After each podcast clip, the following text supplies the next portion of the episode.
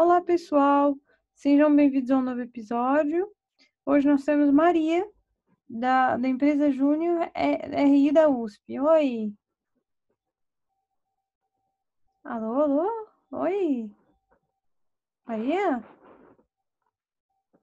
Alô, Maria, tudo bem? Alô?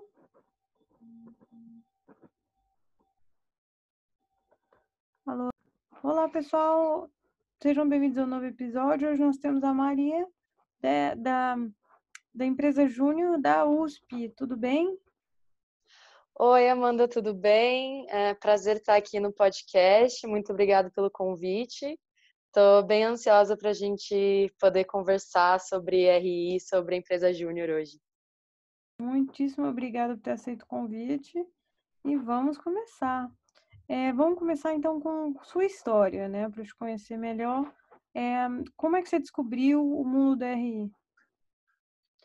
É, bom, quando eu tinha, agora eu tenho 20 anos, né? Quando eu tinha 17, mais ou menos, eu estava muito em dúvida sobre qual curso fazer na faculdade. E eu realmente não me identificava muito com direito, com administração, com economia. Quer dizer, eu me identificava, mas eu não acreditava que eu deveria me formar numa área específica, né? Uma área muito limitada. Então, o que aconteceu foi que uma, a minha madrinha virou para mim e disse: Olha, você tem interesse em história, geografia, cultura, você gosta muito de aprender línguas diferentes.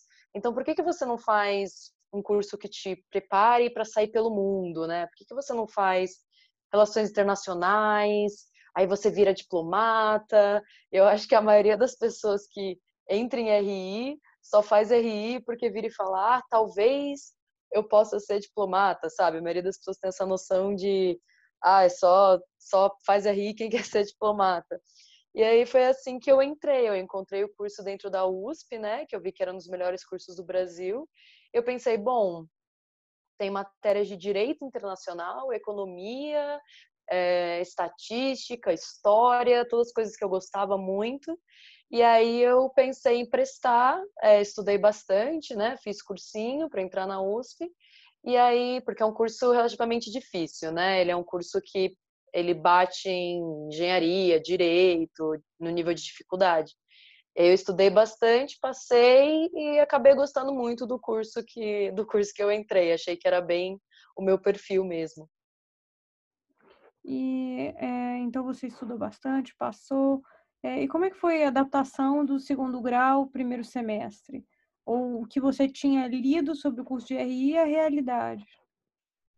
Eu acho que a principal diferença foi a noção que eu tinha do que exatamente ia ser ensinado é, da, e, e, o que foi ensinado com relação à teoria, né? Porque a gente pensa que relações internacionais a gente vai estudar muito atualidades, então, ah, eu vou estudar notícias o tempo todo e o que acontece ao redor do mundo o tempo todo, e a realidade é que relações internacionais é uma matéria bem teórica, então você tem muito conceito é, clássico de economia que você tem que estudar, muitos conceitos clássicos de história, então você acaba estudando, revisando história das guerras, história do Brasil, tudo isso precisa ser revisado, e acaba que atualidades e o estudo do que está acontecendo no mundo hoje em dia acaba sendo algo bem mais secundário e algo que depende bem mais de você do que a própria USP vai ensinar, né? No caso, você tem que procurar você mesmo, ah, o que está acontecendo no mundo, como as, os países estão se relacionando hoje em dia,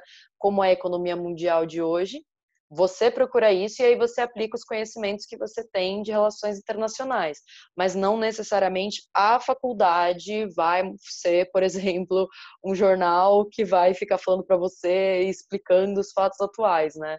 É muito mais uma questão de você ir atrás e aplicar os conhecimentos teóricos que você tem. Acho que foi essa a principal diferença. E no dia a dia, agora, com relação às matérias, é, como, é que, como é que é a evolução do curso? Ah, o curso ele tem quatro anos, né? E ele tem muitas matérias que são encadeadas, então você tem que terminar uma matéria para começar a próxima. E a gente tem basicamente é, cinco troncos. A gente tem o tronco de ciência política, que a gente estuda as teorias de RI, então como os países efetivamente se portam no meio internacional, quais são os meios políticos que eles utilizam. A gente tem o tronco de economia, é, que vai de microeconomia, macroeconomia, que são coisas mais da, do, do nacional, né, da economia nacional, até para economia internacional 1 e 2, então são aí quatro semestres de economia, quatro semestres de, é, de ciência política. A gente tem o tronco de história, que pega é, mais ou menos um ano, um ano, acho que mais ou menos não, são dois anos, tronco de história também, a gente foca desde história mundial até a história da América Latina, e a gente também tem o tronco de estatística e de direito, né? O de estatística é um pouco mais curto, mas porque a gente precisa aprender a olhar para pesquisas, a olhar para números e fazer análise comparativa. E o tronco de direito, que é bem importante, que também tem dois anos ao longo do, ao longo do curso de quatro. E o que acontece é que a partir, ela é uma faculdade bem dinâmica, porque você consegue pegar, sendo pública, né, a USP, você consegue pegar matérias optativas é, ao longo do, da sua faculdade inteira, e você sempre tem umas quatro ou cinco matérias obrigatórias. Mas a partir do terceiro ano, o número de matérias obrigatórias diminui muito. Então, você consegue montar a sua grade do jeito que você quiser, que geralmente é o que o pessoal de RI elogia bastante. A gente sempre tem um tronco básico, e aí depois sobra muito tempo dentro do, do nosso histórico escolar para a gente poder se especializar dentro da faculdade, né? Então, se você quer pegar mais matérias optativas de direito ou se você quer se especializar em economia, ou se você quer pular completamente para outra coisa e fazer, não sei, marketing, é, você tem a opção de montar muito bem é, a sua grade a partir do terceiro ano de faculdade, né? E aí o pessoal elogia bastante essa flexibilidade que existe no curso.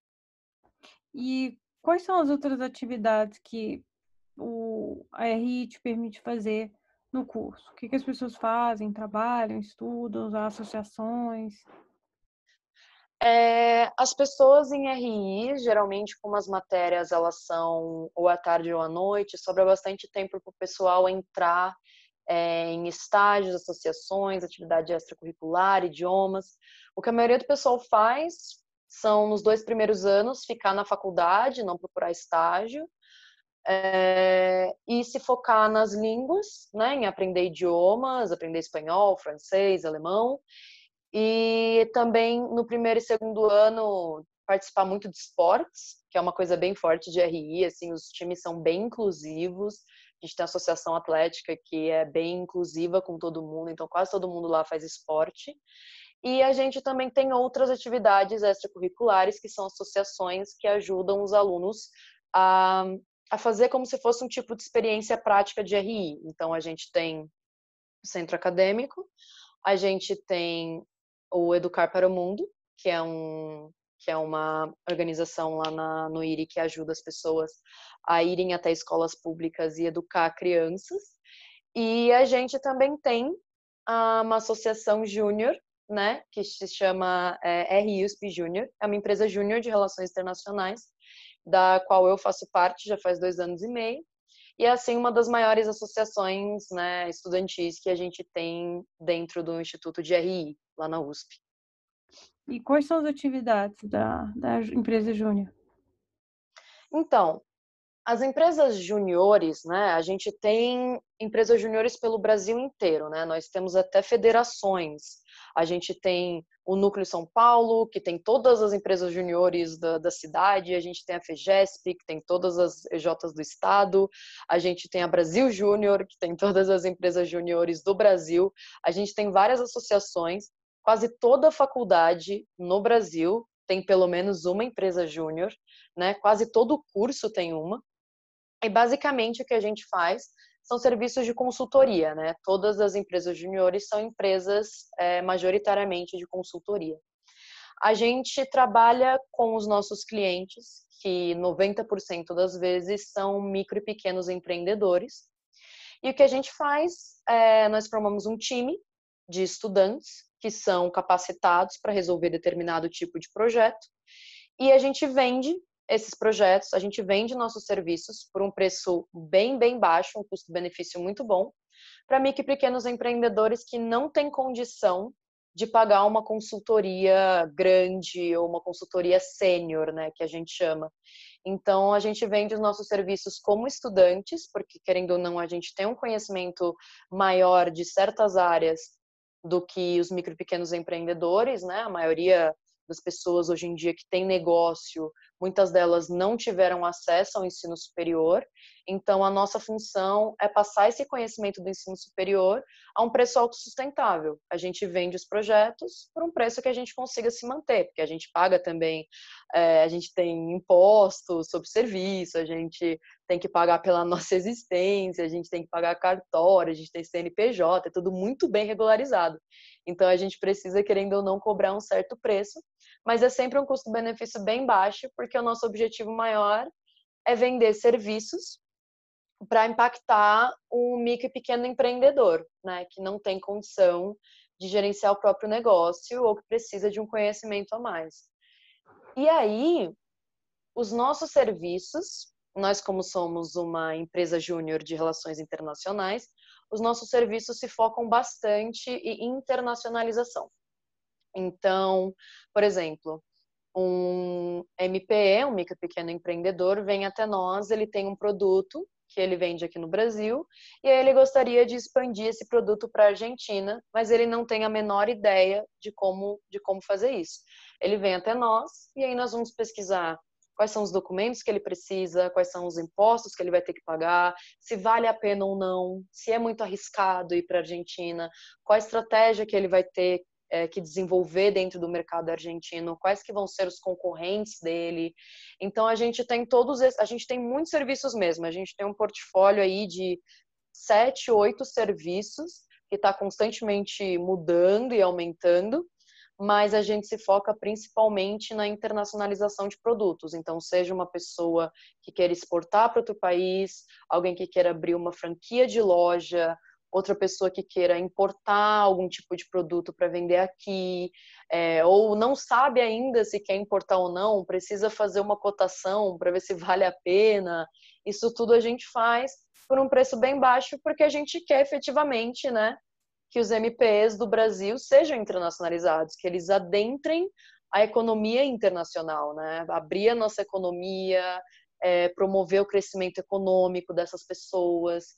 Então, esse é o nosso principal objetivo: gerar impacto para que esses micro e pequenos empreendedores tenham mais oportunidades de negócio, né? E, de forma geral, quais são os fatores que influenciam hoje em dia na internacionalização de um produto? Olha, o que está influenciando muito hoje em dia mesmo a internacionalização dos produtos é a cotação do dólar. A gente está tendo no Brasil um dos piores momentos na nossa taxa de câmbio. Então, principalmente para pessoas que querem importar, né, para cá para o Brasil, é, na maioria dos casos a gente está tendo que fazer um estudo e fazer uma cotação e tendo que driblar e fazer muitas formas, muitos planos diferentes, muitas alternativas para a pessoa conseguir importar o produto, porque realmente as taxas né, em dólar, que vem os produtos que são em dólar, que vêm para o Brasil, para você poder ter uma taxa de conversão, um bom lucro vendendo aqui, o produto vai ter que ser muito, muito caro. E como o poder aquisitivo, em média, do mercado brasileiro não é alto, é, certos tipos de produto não vendem, né? não tem tanto sucesso aqui. Então, a gente até teve o caso de é, um cliente nosso que queria importar é, swimwear, né? Então, biquíni, sungas, maiôs, ele queria importar isso da Europa. E a gente tentou, no passado, fazer uma cotação e acabou que ele ia comprar por é, 30 euros um biquíni e ter que vender aqui em torno de 500 e 600 reais por causa da, da conversão e por causa das taxas, né? Porque importação brasileira funciona num sistema de taxa progressiva, então vem taxa sobre imposto sobre taxa, é um sistema assim bem difícil. Então eu diria com certeza taxa de câmbio. E para a questão de exportar é mais fácil, né? O Brasil é um país que exporta muito, é um país exportador. Então, e com a nossa taxa de câmbio, nosso câmbio desvalorizado como ele está, a exportação se valoriza. Então, exportar o produto está sendo mais fácil é, hoje em dia. Agora, acredito que o segundo é, fator para internacionalização é efetivamente é, o mercado. para qual o cliente vai, né? Qual a proximidade cultural e logística que o mercado alvo do cliente tem com relação ao Brasil. Por exemplo, a maioria das pessoas com quem a gente conversa, é, a nossa solução, normalmente, para uma pessoa que é a primeira expansão internacional, que é a primeira inserção que ela está tendo no mercado internacional, a gente geralmente recomenda países do Mercosul, né, da América do Sul e da América Latina. Muitas vezes até os Estados Unidos, mas preferencialmente da América Latina. Por quê? Porque a gente tem uma proximidade cultural muito forte, então o, o público-alvo não é tão diferente do público brasileiro, o poder aquisitivo não é tão diferente, é, os hábitos é, de consumo não são tão diferentes. É óbvio que cada país tem um, um, um, mercado consumidor distinto, mas não é drasticamente oposto ao mercado consumidor do Brasil. Fora essa proximidade cultural, você tem também é, uma proximidade logística, né? Porque países do Mercosul, por exemplo, você vai ter muito menos taxa, muito menos burocracia, documentação, para você poder pular de um país para outro, como seria do Brasil para a Argentina, do Brasil para o Chile. É, e aí, geralmente, o que a gente faz é recomendar a primeira inserção internacional no Mercosul, e também por causa da língua, né? Então, você não precisaria necessariamente aprender uma língua muito distinta se você tem um negócio em outro país. É, o idioma mais próximo do espanhol permite que você consiga se comunicar, que você cometa menos erros na hora da comunicação, a aprendizagem do idioma é mais rápida. Então, até agora o que a gente tem influenciando bastante são as taxas de câmbio, a proximidade cultural, a proximidade logística, a língua e, no geral, a estabilidade econômica, né? Tanto do país, tanto do nosso país, né? Para pessoas que querem é, vir para cá, estrangeiro, porque a gente também ajuda algumas pessoas que são, por exemplo, do Canadá ou de Portugal a abrir um negócio aqui. Então, a estabilidade econômica, no geral, também é algo que pesa muito, né? Que também está relacionado à taxa de câmbio. E tanto do Brasil para negócios estrangeiros, né? Como que o Brasil está lidando, qual que é a chance de uma empresa falir, qual que é a chance de você conseguir um crédito extra, qual a chance de você é, ter uma crise, por exemplo, de saúde como a gente está tendo, que está afetando muito o mercado. Tudo isso a gente consegue analisar. E aí também para pessoas que querem sair do Brasil, é, qual que é o risco, né? Qual que é a estratégia que você tem que ter também para países com baixa estabilidade econômica. Isso normalmente a gente combina, né? Porque a, o Mercosul, a América Latina, ela não é uma região majoritariamente estável, mas por ela ter essa proximidade cultural e logística, a gente tenta escolher dentro da América Latina países que têm uma maior estabilidade econômica. Então, por exemplo, a Venezuela estaria fora de questão. É, então, o que a gente estuda são basicamente essas, essas variáveis, né? A taxa de câmbio, a cultura, é, quão desenvolvido é o mercado do cliente naquele país, então, se é um mercado já bem estruturado, se seria um mercado inovador, as estratégias são diferentes para cada um desses mercados, qual é a estabilidade do país, qual o risco que o cliente vai sofrer.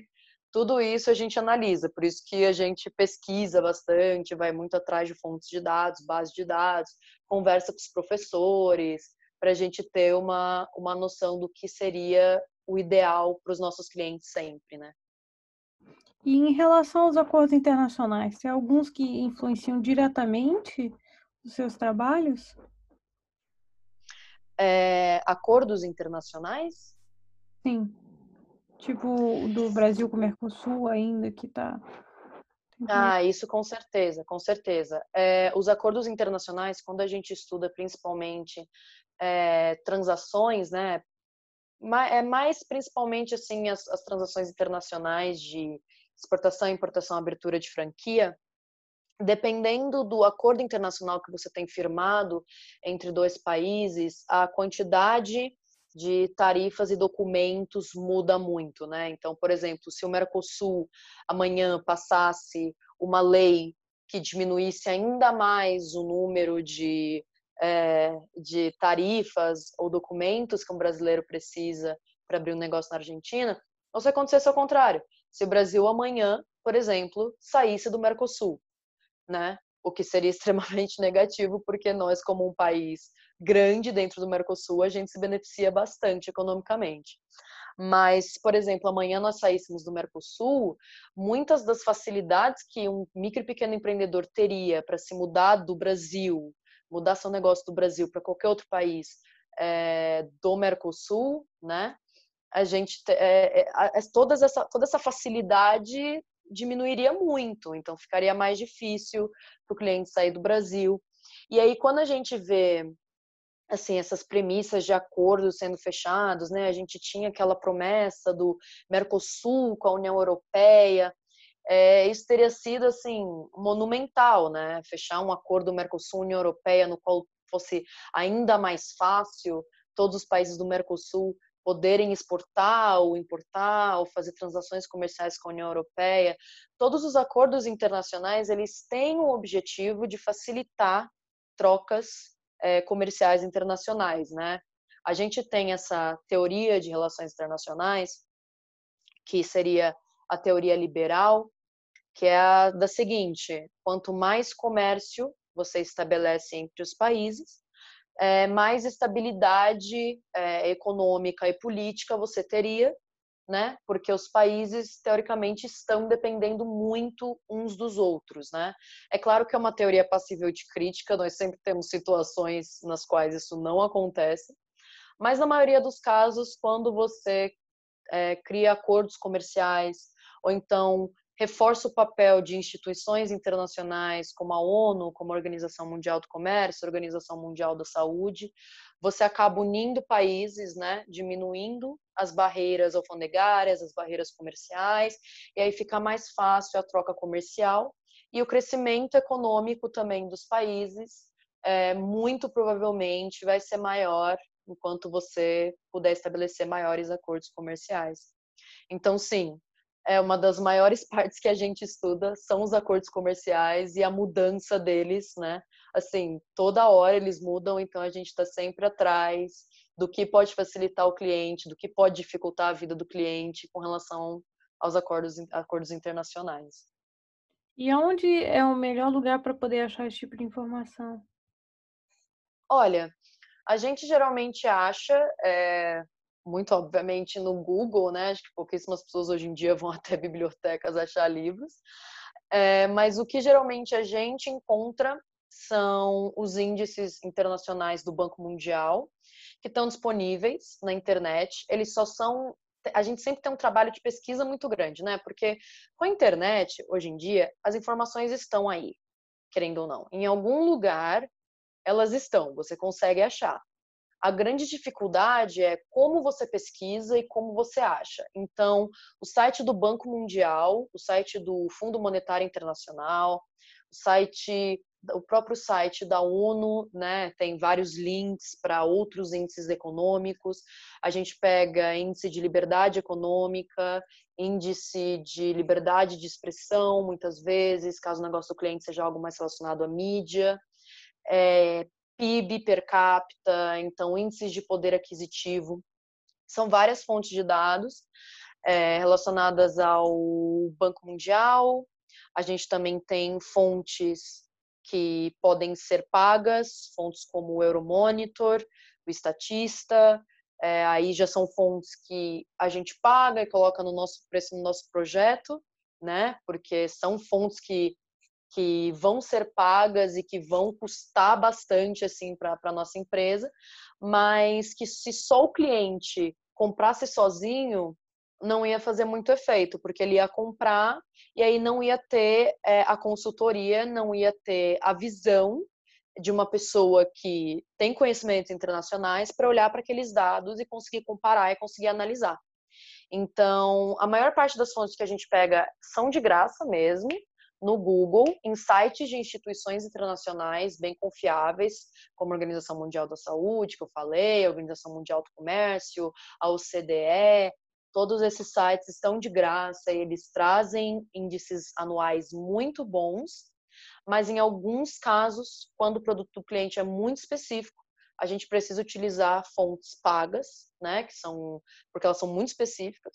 E aí a gente faz esse trabalho sempre de analisar, a gente sempre coloca a fonte que a gente utilizou nos nossos projetos, a gente também ensina o cliente, caso ele queira ver no futuro, ah, eu não sei como olhar, por exemplo, uma base de dados do Banco Mundial. Caso ele queira no futuro olhar para o projeto que a gente fez e entender certinho, sem precisar de uma reunião com a gente, a gente vai lá e ensina como olhar a base de dados, como ver o que, como é, foi feita a análise comparativa. Então a gente faz bem um trabalho de instruir as pessoas, a gente utiliza a base de dados online de graça e a gente também tenta instruir o cliente a como no futuro ele pode voltar para essas bases de dados e acessar e comparar com comparar atualmente, né, as bases. Então é basicamente isso. E o que está sendo mais complexo é, aos estudos em termos de é, mercadoria, em termos de mercado e em termos de análise? O que geralmente é mais complicado é quando a gente tem clientes que vêm com produtos muito específicos e complexos eh, no caso de internacionalização, como por exemplo, alguns produtos são bem fáceis, né? Farinha de tapioca é um produto é, que ele é fácil de transportar, ele não tem muito é, muito imposto, ele não tem muito documento.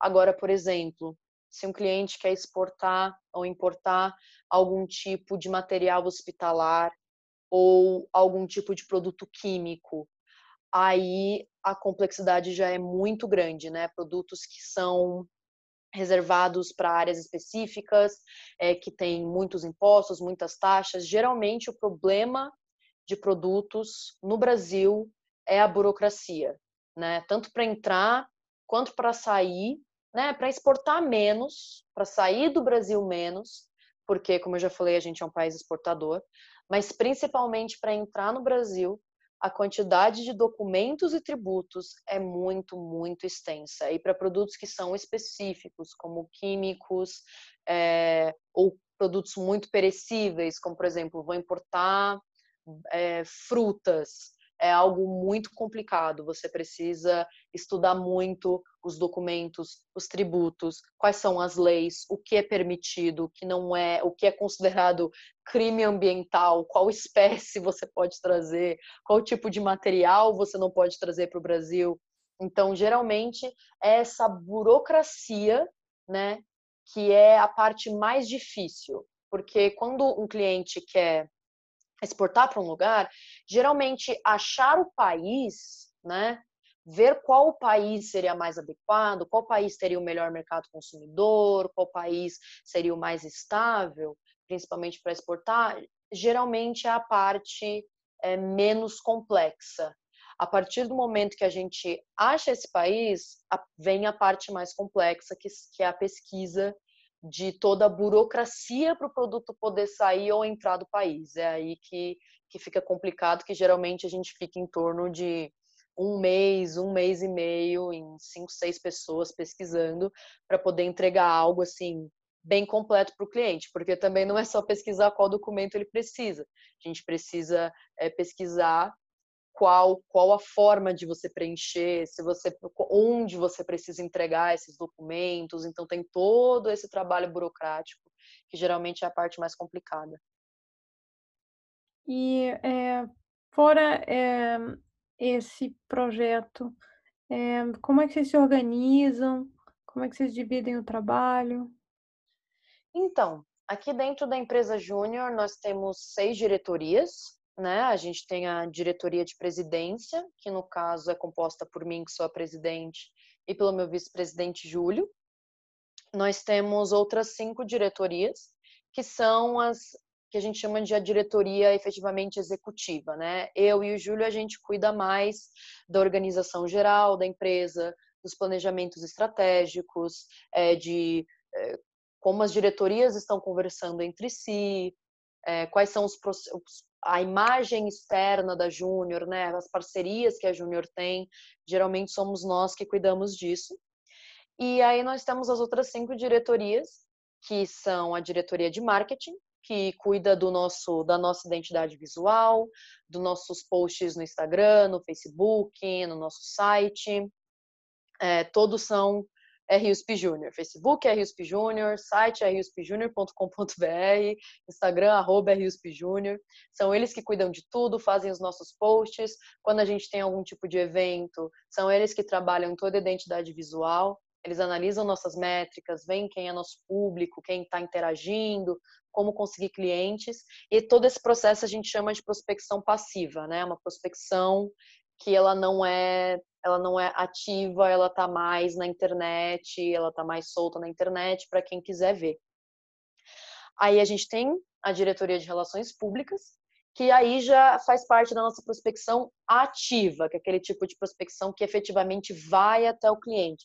Então eles fazem as ligações, oferecendo os nossos serviços, eles cuidam de negociações com clientes, de apresentações. Quando a gente faz eventos, geralmente quem conduz os eventos é, são as pessoas de relações públicas, né? Fazendo é, essa interação com os nossos clientes, sempre mandando e-mail. Geralmente é, é o pessoal de relações públicas.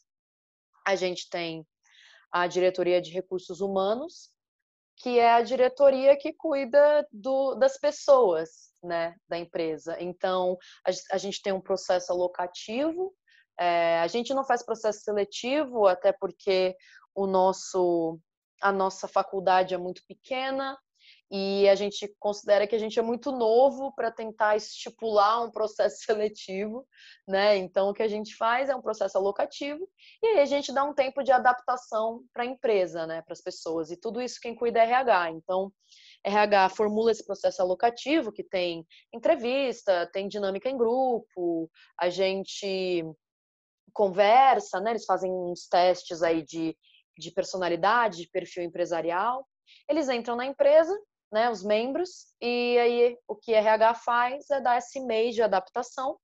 E aí, quem não se identificou com a empresa, quem acha que, ah, não, não gostei muito do trabalho, aí pode, pode sair tranquilamente. Então, a gente adotou esse método e funcionou bastante esse ano. E RH, é, além de cuidar desse processo alocativo, cuida também de alocar os membros nos projetos, né? A empresa inteira sempre faz projetos, não importa a diretoria, todo mundo trabalha nos serviços. E aí quem aloca as pessoas é RH. Então, com base no tipo de projeto que vai ser feito, com base no conhecimento do membro, com base é, na disponibilidade que ele tem, é RH que sempre pesquisa isso e também dá os feedbacks né, de trabalho. Então, eles sempre conversam com a empresa inteira, vê como é que está o sentimento, vê se o trabalho está sobrecarregando as pessoas ou não. Então, é um trabalho bem profissional de RH. Aí, nós temos as outras duas diretorias, a diretoria financeira, administrativa, que é a diretoria que cuida basicamente do, da nossa legalidade, né, dos nossos documentos, como a gente é, se porta frente ao, frente ao, ao, sistema brasileiro, então como são os nossos contratos, quais são os impostos, qual é nosso fluxo de caixa, como está a conta no banco, é, como funciona os, os, os, como funcionam os termos de voluntariado, porque nós somos uma organização voluntária, então você precisa ter todos esses contratos de voluntariado, como que saem os certificados, tudo isso é diretoria financeira administrativa. E eles também precificam os nossos projetos, né? Então, vindo um projeto, quem dá o preço com base na calculadora que a gente tem é a diretoria financeira. E por último, a gente tem a diretoria de projetos, que apesar do nome não é só essa diretoria que faz projetos, mas geralmente é a diretoria de projetos que gerencia né? Os nossos projetos quando eles chegam. Então, se vem um cliente, tendo ele vindo pelo site, né, por marketing, tendo ele vindo por uma ligação de relações públicas, o cliente chega para a gente. Quem vai sentar com o cliente e organizar como o projeto vai ser feito vai ser a diretoria de projetos. E aí, RH vai alocar todas as pessoas que vão trabalhar dentro desse serviço. Então, no geral, são essas seis diretorias e nós temos atualmente 14, 15 membros de gestão, né, é, divididos em todas essas diretorias, então são geralmente duas ou três pessoas de gestão na diretoria, e nós temos 30 membros não gestores, né, nós temos 30 membros consultores que é, trabalham, que entraram esse ano na empresa, né, o pessoal da gestão foi eleito ano passado, já estavam há um ano na empresa, esse ano é o segundo ano deles. E aí, ano passado, né, eles eram os membros consultores, esse ano entraram novos pelo nosso processo alocativo e eles estão aí sob a tutela, sobre os ensinamentos do pessoal da gestão. E aí é basicamente assim que a gente funciona. É, e em relação à realidade, muitas empresas consultorias de relações internacionais têm todos esses aparatos? Você que estudou em RI poderia exercer todos esses cargos? Como é que funciona aí? Assim, geralmente é, a, a, nossa consultoria, né? Geralmente as empresas juniores se assemelham muito a empresas de consultoria profissionais, a empresas seniors, né? A gente tem todo, até pelo apoio que a gente tem das federações que eu comentei, né? A Federação São Paulo, a Federação do Brasil. Esse apoio que a gente tem ajuda muito a gente a profissionalizar o nosso trabalho. Então, o nosso trabalho de consultoria de internacionalização é realmente muito similar ao trabalho de, que você vai ter numa empresa de consultoria profissional. E o que acontece é que um dos nossos objetivos na faculdade é justamente trazer a experiência empresarial para as pessoas de RI. Porque geralmente faculdades públicas são muito mais voltadas, e faz sentido, né? As faculdades públicas são muito mais voltadas para o setor público. Então, diplomacia, professor de faculdade, pesquisa, a faculdade te direciona muito mais para isso, né?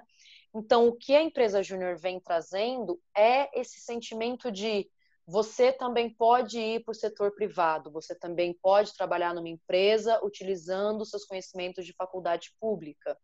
Então, geralmente o pessoal, quando sai da RUSP Júnior, elogia muito a EJ, porque diz: Nossa, eu entrei no meu ambiente de trabalho, eu entrei no ambiente empresarial e eu já sabia né? Eu já tinha uma experiência de como uma empresa funcionava, eu já tinha uma experiência de processo seletivo, eu tinha uma experiência de conversa entre diretorias, uma experiência de reuniões de trabalho, de negociação, eu já sabia mexer um pouco com o pacote Office, com Excel. Então, geralmente, a nosso objetivo externo é ajudar os nossos clientes, mas o nosso objetivo interno é preparar o pessoal que está aqui dentro para o mercado de trabalho. Então, dá essa experiência empresarial. E o pessoal que trabalhou na RIUSP Junior trabalha, assim, em várias empresas, não necessariamente só consultorias de internacionalização, porque os conhecimentos que você adquire são conhecimentos gerais também do ambiente de trabalho, né? Então, trabalho em grupo, é, como fazer uma ligação, como vender um produto, como organizar um projeto, como fazer uma planilha, é, como fazer um mapeamento de contatos, tudo isso vai ser utilizado no mercado de trabalho, não importa o setor. Então, o pessoal que trabalha na empresa júnior e que sai para fazer um estágio, geralmente trabalham em todo tipo de lugar. Eu tenho ex-membros que trabalharam é, na Caterpillar, eu tenho ex-membros que trabalham na JP Morgan, é, na Goldman Sachs, que trabalharam, que foram para outros bancos nacionais, como por exemplo Bradesco e Itaú. Tenho pessoas que foram trabalhar em consultorias, é, como a Bain Company, a McKinsey, que são consultorias bem grandes. Pessoas que trabalham, sabe, que trabalharam como RH dentro da RIUSP Júnior e acabaram indo para um setor de RH de uma empresa internacional.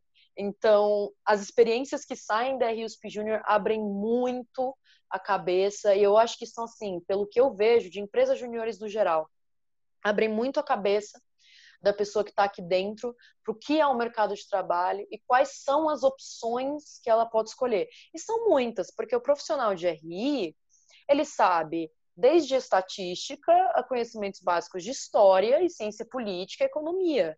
E aí, se você entrou ainda para RISP Júnior, você também vai ter conhecimentos de ferramentas de consultoria, administração, marketing. Então, o que você aprende dentro de RI, da experiência de relações internacionais, acaba sendo um leque muito grande de matérias, um leque muito grande de habilidades, né? Soft skills, hard skills, tudo isso que o mercado gosta tanto, a gente consegue aprender. Então, o pessoal geralmente sai da, da, da, faculdade de RI lá da USP sempre com um estágio, um bom trabalho, sabe? Aqueles estágios que você sabe que tem perspectiva de crescimento, é um trabalho que a pessoa se dá bem. Então, é esse o principal objetivo que a gente tem, né? Preparar para o mercado de trabalho e pelo que a gente vê nos últimos aí 10 anos que a gente existe, vem dado certo, né? Exato. É, muitíssimo obrigada. Vamos perguntar então a última pergunta. Qual seria a sua mensagem para os nossos ouvintes? Olha, eu acho que a principal mensagem é, é passar aqui que empresas juniores a gente tem o objetivo de promover o empreendedorismo, né?